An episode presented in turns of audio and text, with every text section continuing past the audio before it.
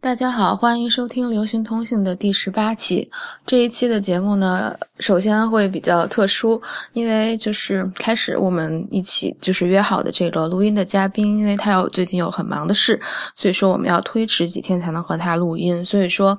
然后呢，在这个时候呢，我就去找。按理说，我的拍档钟念来先生，钟建筑师钟念来，但是钟念来呢，他特别忙，他只能对我想和他讨论的这个话题做一个简短的评论。我最近呢，就是去有，就是因为办事儿的原因，会去到一下华尔街附近，然后呢，就两次就路过了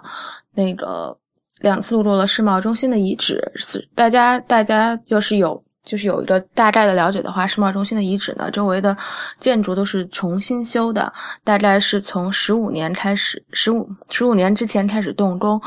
大家印象比较深刻的都是，呃，那个两个大的，就是一个方形的，就是流下流向地心的一个井一样的东西。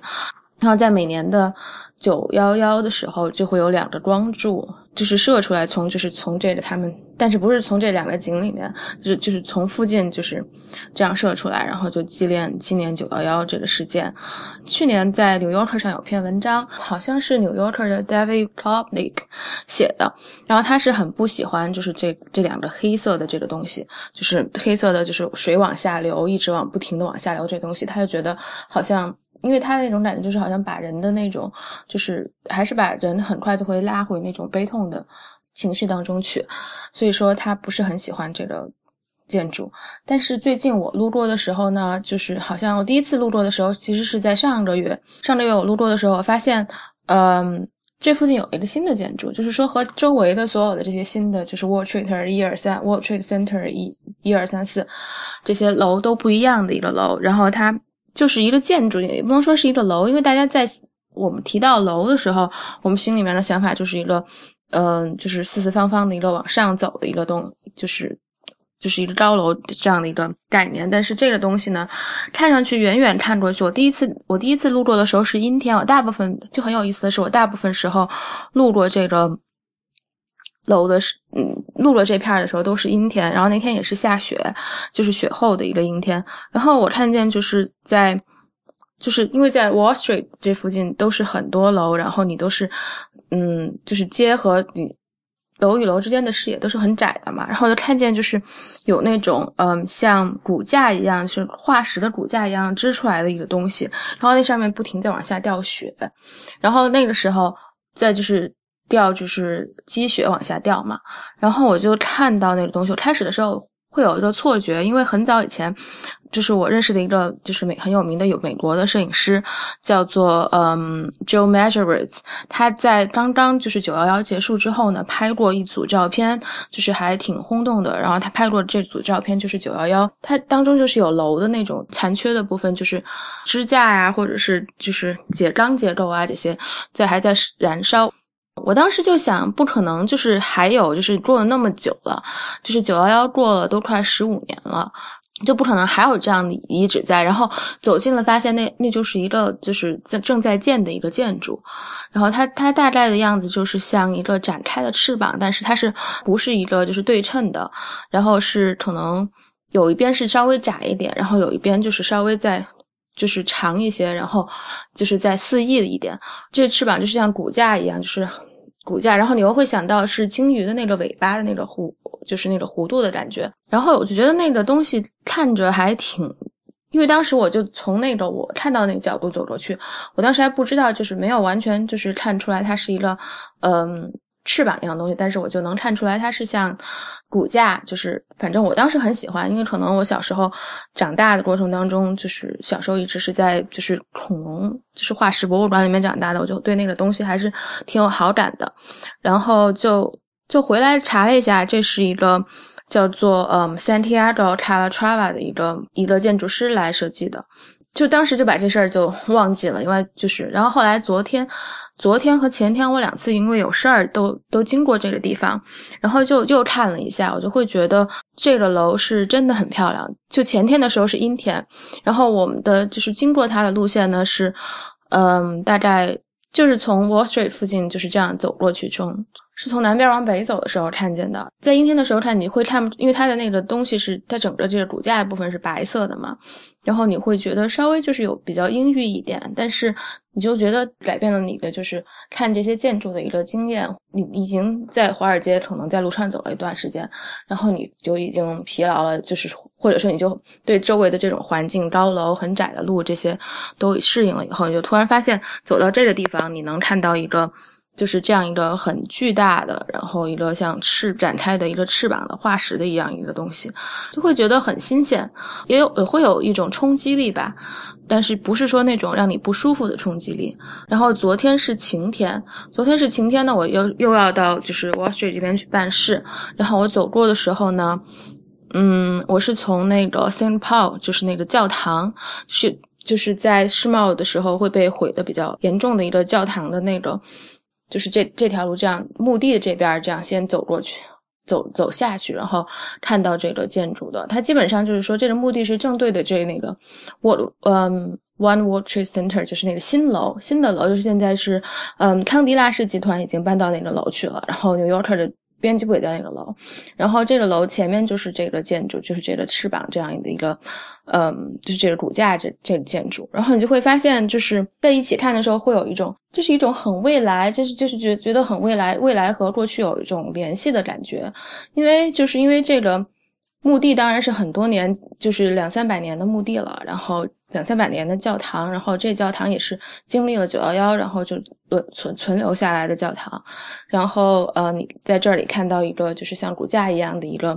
嗯建筑，然后这建筑的用途呢，就是就是这个世贸中心遗址的一个交通的枢纽的中心。然后你再看到后面的新楼，但是中间你在这个视觉当中呢，就新楼和这个骨架的中间这个这个距离的这个部分，其实就是那两个就是黑色的方块的那个。向井往下流的那个水往下流的那个部分，然后你就会觉得，嗯，这地方就走到这，你你你会就就很很容易就会想到，就是啊，这是嗯 drown Zero，这是那个世贸中心的遗址，然后你就会看到这里有真的有新的东西在成型。你走到这儿的时候，你就会发现新的东西就代替了是之前的，就是建筑，或者是，但是但是并不是说就抹去了之前的建筑的存在，但是还。就是让你觉得这些东西放在这里是 make sense 的，然后你就我就觉得要比就是在这里修一些，嗯，再修就是高楼这样的，或者是再把那个变成一个就是那个中心，就是交通枢纽变成一个就是差不多和其他的就是这些车站啊或者是的建筑差不多的样子，或者是换成像一些美术馆的那种形状的建筑要好看的多，就会你会你会觉得就是而且就是会让人想到。这个骨架会让人想到废墟或者遗址之类的东西，但是但是有因为它是白色嘛，然后又会给你一种永恒的感觉。然后但是就是说我会说这个地方放在这里是 make sense，然后说比其他的车站修的好看，但是后来。最近呢，就是纽约市，就是纽约杂志，就 New York Magazine，它上面有篇文章，就专门讲这个建筑师和他的这个建筑，然后就讲他这个建筑引发的争议，或者是就是他的那个，因为他花的是就是，嗯，纳税人的钱嘛，然后这个修这个东东西呢，因为花了四十亿美金，但是你知道，就是它整个这个结构，就是这个骨架的结构，其实是。其实本身是没有用处的，它就是一个好看，就确确实是好看。然后所以说那篇文章呢，就是说就用了一个词叫 b o o n d o g l 然后这个意思就是说，嗯 b o o n d o g l 的意思就是说你用很多的钱堆出来一个毫无意义、没有用的东西。但是我觉得其实这个玩意儿好看就是一个就是很大的意义了。然后我当时我就问了钟念来老师，然后就说我就觉得我昨天就问他，我就我就问他他对这个建筑怎么看，然后他说呢，他的原话我引用一下，他说这个建筑师呢，这个 Santiago Calatrava，他是结构师出身，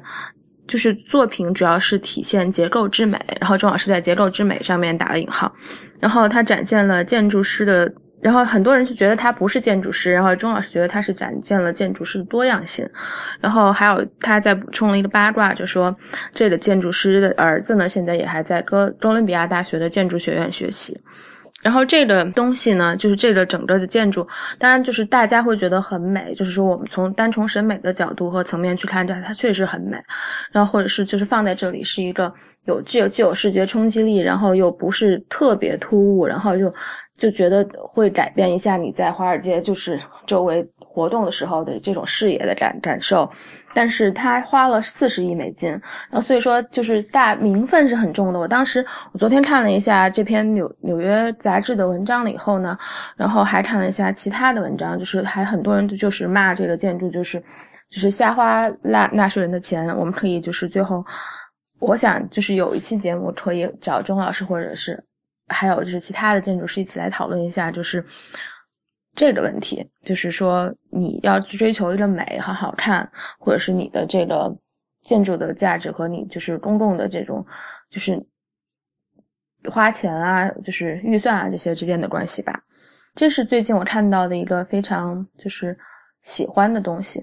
然后还有第二个，我觉得比较。我需要和大家分享的一个我看到看看的一个很好的展览，这个不是嗯，就是最近大家知道，嗯，如果说关心一下就是艺术圈的动态的话，都会知道现在最近刚刚过去的二八周香港，然后反正在艺术圈已经就是在朋友圈里面我已经被刷屏刷的很惨了，就是就是朋友们都在看刷这个展览啊，但是呃，我看到的大部分。好多都是社交，然后还有就是，还有比较碎片的，就是一些展品的东西。但是我觉得这个就是大家都在关注嘛，更多的人在去参与到这个东西呢，这个展会也是很很不错的。然后就是我觉得很有意思的一个现象，倒是跳出来这个展会本身来说，然后就是在这个展会开始之前，大家都。比较关注香港的一个话题，就是他们有一群就是少年，就是会戴着口罩去攻击水客、骂水客啊这个话题。我就觉得，嗯，我不知道就是在二八的很就是香港这个期间呢，还有没有这样，还是不是还有继续这样的事情发生？我我只是觉得这个对比是很有意思的。然后我看的这展览呢，既不是亚洲艺术周里面的展览，然后我也去有去看新美术馆的三联展，然后。但是就是，也不是他们这展览当中的一个部分，或者是一个艺术家。我看的是一个在嗯 Chelsea 的一个小的画廊，它是叫 Julie Saw Gallery，然后它是在五三五 West Twenty Second Street。然后他们这画廊呢，主要代理的是一些嗯摄影师啊之类的艺术家。然后这个摄影师的展览是一个德国的摄影师，他叫 Adam Magier。然后他这个展览的名字叫 Continuum，然后我不是很确定这个名字是什么意思，可能之后会有补充。然后他这个摄影师呢，所有的作品都是黑白的，然后他这个作品是有三个主题的一个摄影和影像的作品组成。他这个摄影师特别的地方是，他喜欢观察，就是他喜欢拍，就是很多人，就是很在他喜欢在大城市当中拍。拍就是在街道或者在公共空间当中的人的这个形象，就是人的活动，就是他喜欢，他不会就是他说他就是这摄影师和其他的那些就是在街上拍拍人，就是像什么布列松啊，你才可以发现他在街上总总是能拍到一些很特别的人的样子，或者是很特别的人在行做的什么活动啊。但是他和他这些人不一样的地方是他喜欢拍就是一个。很多人就是人置身人群当中的状态，他不会专门去挑一个特殊的人，他就觉得普通人在一个不同的社会或者是公共空间当中的状态是他喜欢关注的一个，在运动当中的状态，就是行动当中的状态是他喜欢关注的一个话题和主题。最开始的时候，他也会拍一些就是普通的人和。在一些嗯场景当中的样子，然后现在呢，他这个展览就是他最新的一个系列，就是他用了一个很很新的，就是一个摄像的技术，这个摄像和摄影的技术，然后这个很少有，就是嗯，摄影师会用在他们拍他们的作品当中，就是说在艺术创作当中，这个是比较难就是做到的。然后就是很多人是不会做的，然后但但是他就是一个在技术上，可能因为他是德国人吧，然后他在技术上就是自己就是把这个有一个叫做呃英文上叫做呃 Slit Scan Camera 这样一个技术，然后叫在中文呢，我当时我不知道怎么翻译，然后然后我问了昨天问了赵阿蒙，他说帮我查了一下，说这是在中文翻译叫做山缝扫描摄像机，就是这样一个摄像的技术呢，嵌入到他的就是创作当中，也就是说他在他他总是把他的机器就是对着一个接口或者是。对着一个一条路的，就是很多人走过的路，或者是把他的摄像机对着一个，嗯，地铁或者是一个台阶，大家上上下下的台阶这样一个地方，它的摄像机是不动的。然后，但是它里面就是有一个，嗯，就这些人快速的走过的时候，它的摄像机会就拍下，慢慢的就是拍下很很窄的一段的这图像的一个像素的东西，然后把它们再把它们拼在一起。我是不是我不太就是。好描述它这个是怎么用的，但是大家可以去它去网站上，我们会给出你们一个链接。他在 TED TED 的德国的一个 Ideas 的一个演讲上面讲到了他这个，讲到了他这个，嗯，摄像的技术。反正他拍出来的图照片呢，就是一个他后来当当然也有后后期的处理的，拍出来的照片就是黑白的一个就是嗯照片，然后会有人就是有有人在街道上走。然后呢，就是你会发现，因为它这个首首首先是摄像的技术，然后都造成了所有的人都在朝一个方向走，大部分的人是在朝一个方向走，就会觉得，嗯，大家都是在朝一个终点或者是一个目标在走或者怎么样的。然后他，然后他会拍，就是把摄像摄像机放在摄影机放在，就是有就加入了这个 sleep Stand Camera 的摄摄像机，然后放在嗯放在就是。嗯，地铁进站的一个运动当中，然后你就能发现，嗯，就是进地铁进站的时候，地铁是很快的嘛。但是它因为它是拍的，就是窄窄的一条一条的，然后这样就是能，它能够把整个就是地铁进站时候人们的那个状态，就是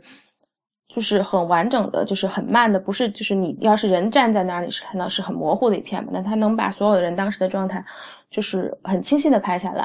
然后你就会看见在那一瞬间当中人们的。就是表情啊，或者神态啊什么的，就是还挺有意思的。然后后来呢，就是他的这是他的摄两两组摄影的作品，摄影和摄像的作品。他在世界上很大的大城市里面做他的创作，他在纽约、嗯东京、嗯首尔、北京都拍过他的作品，还有六个他的摄就是影像的作品，就是他。他人是在地铁当中，然后在地铁进站的时候拍站台上的人的表情，然后就是用他的这个摄像的技术，你就会发现所有东西都是很缓慢的。你你你，其实，在地铁进站的时候，你能看到站台上的人，其实都是很快的一下就过去了。但是他能能看见是慢慢的就是他们，就是他可能做了后期处理以后，就是人是很缓慢的一个样子形象，然后在你面眼前就掠过，还是就是你会发现就是和你能就是觉得。虽然他拍的是黑白的东西，然后拍的是一个很多人在一个公共空间当中的状态，但你会发现每个人都很都都很有意思，很特别。他并不是说他抹去了每个人的特性，然后他这个我觉得这个影像的作品，他在那个展展厅里面的感觉特别好，因为我们它是有六个影像作品，但展厅只有四面墙，所以说四面墙是。在循环着放的这六个作品，然后你就会发现人们不同的状态，不同的城市的人的不同的状态，就还挺有意思的。然后我觉得北京的那个站台呢，是在嗯，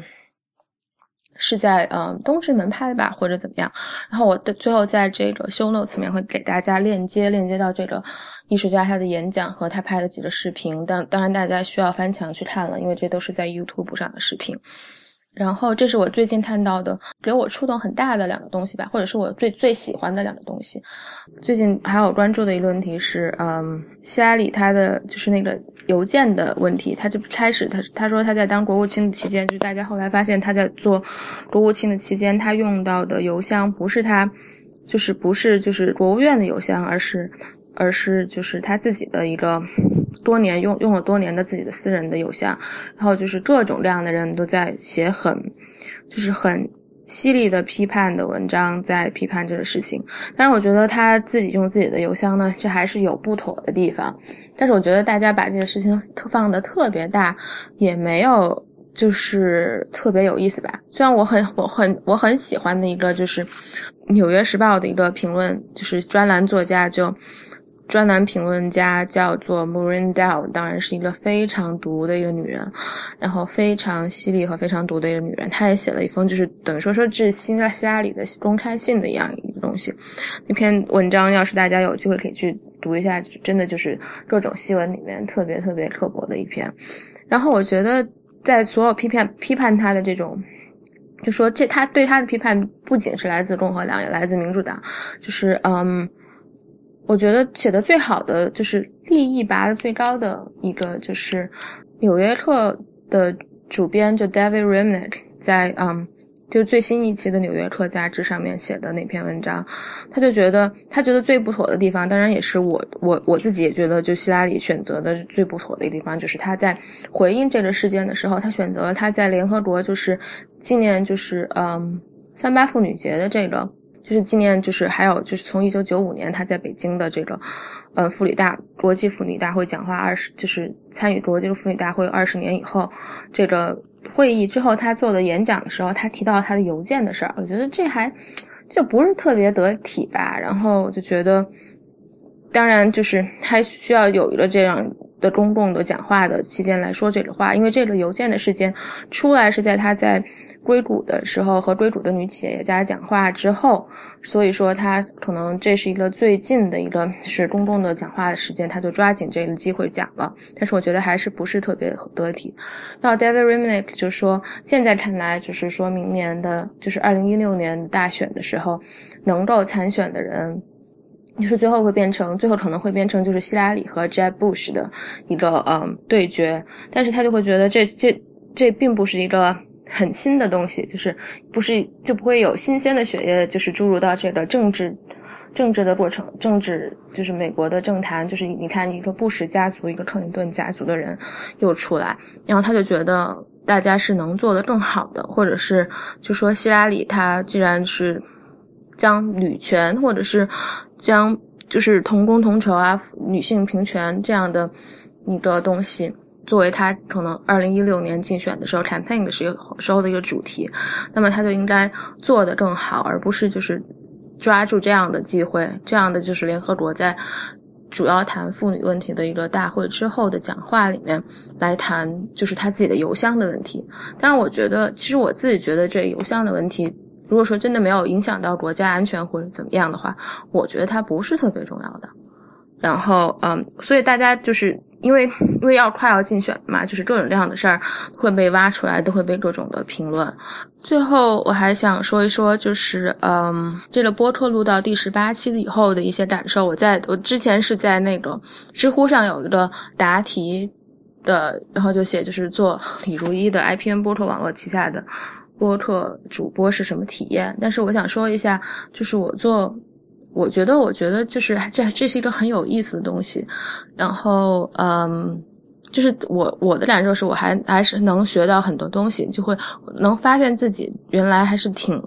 还真的就挺会和人就是聊天的，就是做播客会让我想到就是中学的时候做做广播站的时候的一些嗯体验，因为中学的时候我在高中的时候是当宣学校的宣传部部长，然后我们学校当时。我们那个学校是寄宿学校，重庆外国语学校。我们当时就比较自由，然后我们就会有人，就是有学生的广播电台，然后每天下午就下课以后，你必须要做一个一个小时的节目，你爱怎么着怎么着吧。然后当时因为，因为我们当时自制学生会自制的。能力还是还挺强的，就是权力还挺大的。就是说，那个广播室我们有钥匙，或者是广播室那儿有，就是高几个年级的师兄在那儿管着。然后我们，我当时高一的时候，好像有高三的人，还是初三的时候，就是我我有去。然后我当时就是。就好像你也说不了什么多太多的事儿，然后你会觉得很奇怪的是，你在这个小房间里说，然后你就会隔着这个窗户听到整个学校里面，就是操场上下课以后就能听见你的声音，就还挺奇怪的。然后那个时候也不会做这种谈话的节目了，就是你聊一聊，然后就放点就是时下流行的歌曲，然后或者是时下不太流行的我自己爱听的歌曲，然后就过去了。然后。其实没有人太多的人听，因为那个时候大家都喜欢下了课之后买饭、谈恋爱、做题，然后在教室里面聊天啊什么的。但但我觉得你有一个背景音乐还是还可以的吧。然后。而且就是像我开始做播客的时候，我就觉得，反正这个播客呢，是你和人和别人在聊天你不是嗯，是一个比较放松。李如玉就说，你就是和人聊天然后是一个比较放松的状态，而不是主持的状态。因为我当时初中的时候，我初中我从小就是因为从小就特别烦主持这个。这个事儿，但是就因为不得不，就是从小学开始就会在小学的时候就会去主持节目呀什么，我完全就没有那种声情并茂，然后又带带着感情朗诵一个东西的那种。能力，我就觉得每次我都会笑。但是我们当时我们班里面，不就我就每个班里面都有些同学，不管是男的女的，就是真的就是学过朗诵，或者是能够把感情带带到任何学过的语文的文章里面，就简直我当时从小到现在，哪怕是到现在我都惊呆了。然后就我就特别烦主持这件事儿。后来中学进进到中学以后，完全不用去顾及这种事儿了。以后。就完全不会读，因为有专专门中学、小学的时候学了主持的同学去主持节目以后，我就觉得好开心，自己就没有这种压力去要故意把感情带到你的对话当中去，就觉得很嗯，就是很放松的聊天，其实是蛮好的一个事情。我就最近哦，最近还去了一趟，因为纽约实在是太冷了，然后昨天又降温了。然后我就最最近去了一趟美国南方，去了 Georgia 的一个城市叫 Savannah。你觉得在纽约人，就很多人想到美国，可能就会想到，嗯，纽约啊什么的。但是其实纽约并不是美国。你去到南方以后呢，才会才会觉得纽约是就是这个地方，这个地方是嗯。代表了一种美国精神吧，就是南方、西部或者是中部都是不同的一个美国的一个特质的体现。我 Georgia 这这是我第二次去这个地方，然后我之前一直是在这个佐治亚州就是念书嘛，然后我就会觉得，呃，你有一种很奇怪的，就是回到你就是长期待过的一个地方，但是又有新鲜感又有很熟悉的感觉。然后萨瓦纳是一个很古老的，就是一个港口的城市。然后呢，就是在 Georgia 最早的一个城市吧，它的建筑都特别美。然后南方的人和我一块去的这个朋友呢，他从来没有去过，就是 Georgia，然后他就会觉得这里人都对人都特别的具有亲和力。天气当然是很好，就是夏天的天气。然后所有人都亲和力，所有人都很胖，然后所有人都很悠闲，就是大家都慢慢的，然后就是好像也不着急啊什么的。然后，但是他就觉得，呃，他们都不用上班嘛。然后，那但是其实塞瓦纳这城市呢，它主要是一个旅游城市，住在市内的大概都是有钱人吧。然后它市内主要有一个学校叫塞瓦纳。College of Art and Design，这是一个很好的就是艺术与设计学校。然后它在香港也有分校，然后很多就是不不错的设计师和艺术家都是毕业于这个学校的。然后他们学校有个很漂亮的美术馆，然后校区就是遍布这个城市当中的各种漂亮的楼。大部分而且在他们的校区就是图书馆的，就是在这城市的购物的两条就是大街上。就是有他们学校的图书馆，然后我们当时最后走之前的那天上午去海边的那天上午呢，我们去到他们的美术馆。他美术馆现在正在办的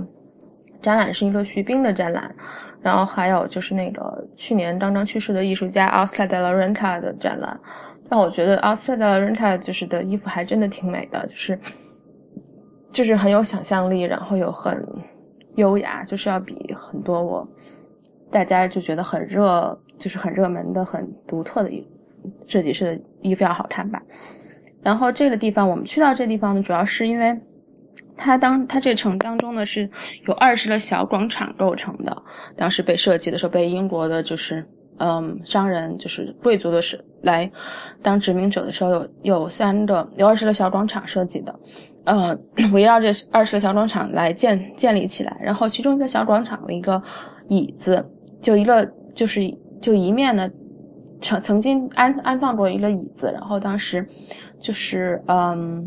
拍摄《阿甘正传》的时候，嗯，阿丹他就坐在这里，就是那个 Tom Hanks 他就坐在那个椅子上等车，就是那个镜头是一个很长的镜头，然后从那个教堂。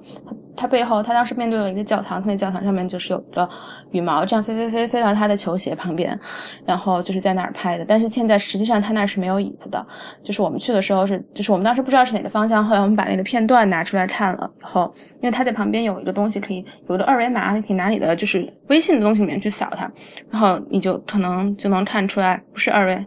然后你就能看到这个片段，然后给你讲这个镜镜头是怎么拍下来的。然后在这个城萨瓦纳这个城市，呃，出去出去以后，可能坐车大概要二十多分钟。你用嗯计程车的话，开车或者二十分钟的地方有一个有一个很大的种植园。那种植园呢，有一条很长很长的一条，就通过种植园的正门，就有条很长的路，旁边都是那个橡树，就橡树上都挂着那种空气凤梨一样的东西，就是很细很细的空气凤梨一样的东西，就寄生在上面，但是又对它没有无害的。然后这些橡树呢，大概有一百五十年的，一百五十多年的，就是嗯年就是年纪了，就是以前这是一个很大的有奴隶制的一个。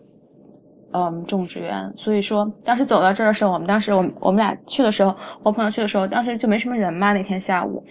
然后就会觉得很魔幻的一个地方，然后你就会想到很多就是历史啊，或者是这些什么黑奴的历史啊，都会就是有啊，就说就会想，就是说晚上这里会怎么样？然后晚上可能就会有什么，我们俩就是开玩笑说晚上会有黑奴这些的鬼魂啊，或者怎么怎么怎么样的，就是跑出来之类的。然后这就是我最近的一些。觉得有意思的东西和大家分享一下，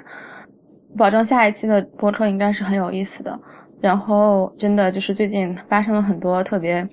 倒霉的事情，比如说邮箱被人黑进来了，然后都不知道为什么，就是有人黑进了我的邮箱，然后又有就是银行卡被盗刷，就国内的银行卡被盗刷，盗刷就比你美国银行卡盗刷更麻烦，就是好像，但但也没法避免了，就是有的时候你会觉得天上。天上掉馅饼，掉馅饼这种事情会比较难，但是踩到狗屎这种事情还是会比较容易发生的。呃，那好吧，嗯，谢谢大家收听这一期我一个人一直在唠叨的呃流行通信 Pop Dispatch。我们在社交网络上的账号是呃流行通信 Pop Dispatch，Twitter 和 Instagram 什么都叫 Pop Dispatch。然后欢迎大家呃给我们写信。然后这一期呢，我没有问。因为没有嘉宾嘛，也就没有问出那个你最喜欢什么的这个问题。我现在最喜欢的是，就是我在吃饭的时候会最喜欢，要么就是一个人吃饭的时候会在餐馆吃饭的，我会刷手机嘛。然后我有的时候会刷《纽约时报》的网站，然后现在一般都是刷《纽约时报》的网站和知乎这两个